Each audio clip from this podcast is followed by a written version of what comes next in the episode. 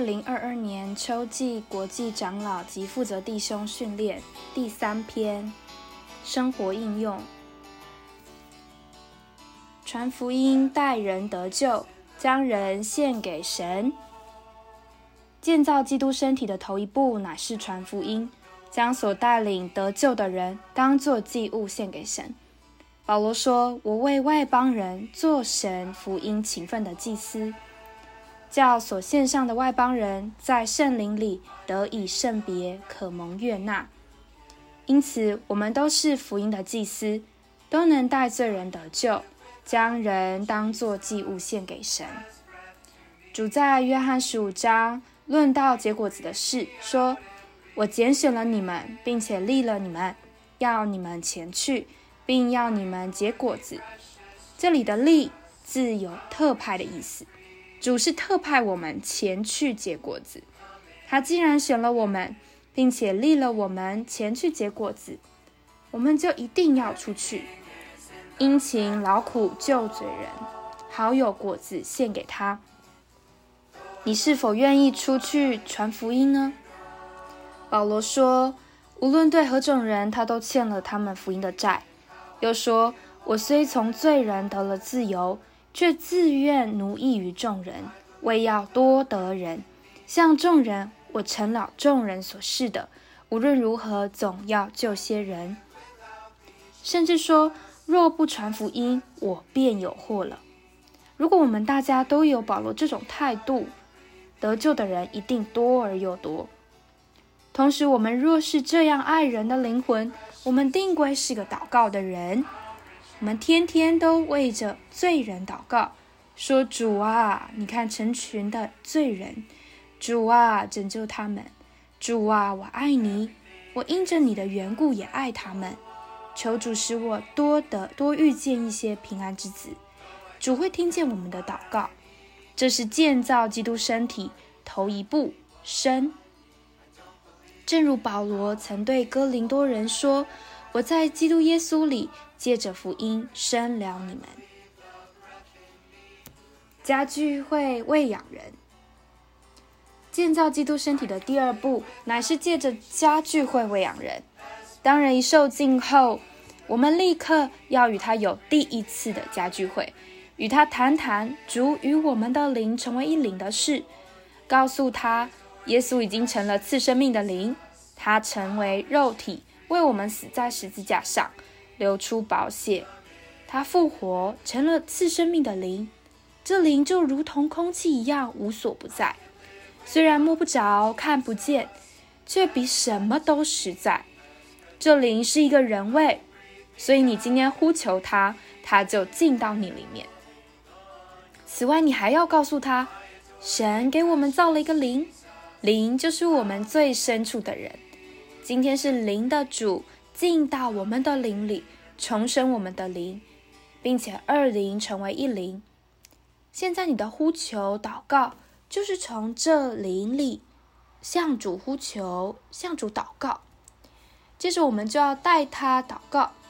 这时他可能蒙主光照，觉得自己不好，你可以再带他向主认罪。一个人只要肯认罪就好了。人把罪都吐出来之后。结果就带来圣灵的充满，这样第一次家聚会的内容就多了。此后再与他约下一次，最好在一两天之内，因为出生的婴儿非常需要照顾。家聚会没有一定的题目，出信者所提出来的问题就可以成为一个题目。如果他不太主动的问，我们也可以问问他，譬如问他早晨有没有祷告。这一问就引出了问题来。至于我们自己，先要有一点圣经的基础、真理的认识，也要爱主、有生命的经历，这样我们就知道他的情形，总能帮助他。我们去家聚会，不要像去做礼拜的样子，哪要生机。这一切都需要操练，这样操练是有果效、有能力、有又有深入的。排聚集成全人。我们不仅要去喂养新受精的人，还要把他们带到附近的小排去。我们要告诉他，基督徒是有群性的，不像蝴蝶，而是像蜂、蜜蜂，像羊一样。我现在带你去见见这附近的基督徒。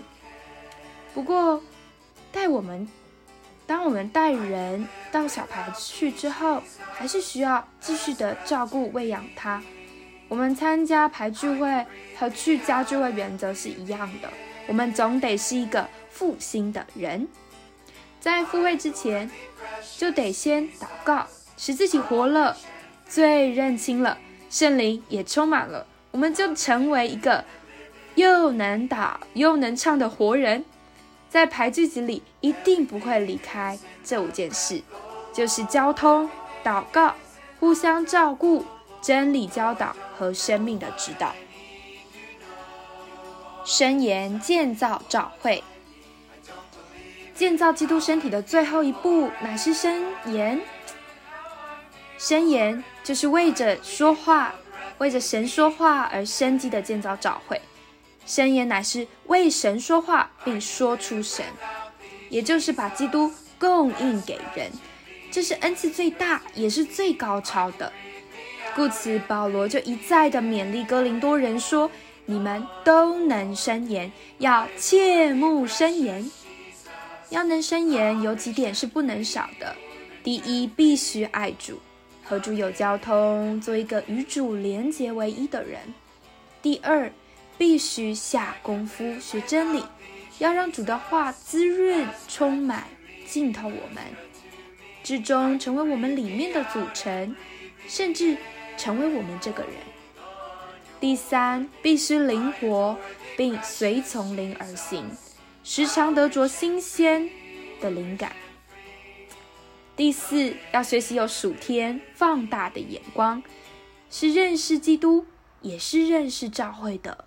不要有自己的意见看法，乃要有神的眼光。当我们这样学习读神的话语，有生命的经历，得着灵的感动，再加上属灵的亮光和见地时，就很容易为主伸言了。第五，生活中要预备伸言，接着每天把享受主而得的灵感重点式的写下来，到了周六就把这些重点加在一起。编成一篇申言稿，在主日聚会时就能申言了。这是主今天所要恢复的事。凡在主恢复里的弟兄姊妹都要操练申言，因为申言乃是直接的建造召会，永远长存的工作。约一二章十七节说：“这世界和其上的情欲正在过去。”唯独实行神的旨意，永远长存。许多其他的事物会朽坏，但基督的身体不会朽坏。为着基督身体的建造，我们都该升级操练，并实行这四件事：传福音，将人带进三一神力，将他们当作祭物献给神；在家聚会中喂养出信者，帮助他们长大；在排聚集中。成全圣徒，使他们能够做执事的工作，为着基督身体生机的建造。最后，我们需要操练在召会聚会中申言，为神说话，以建造召会。这乃是永远且荣耀的工作。我们在其中劳苦，结果会永远长存，绝不会朽坏。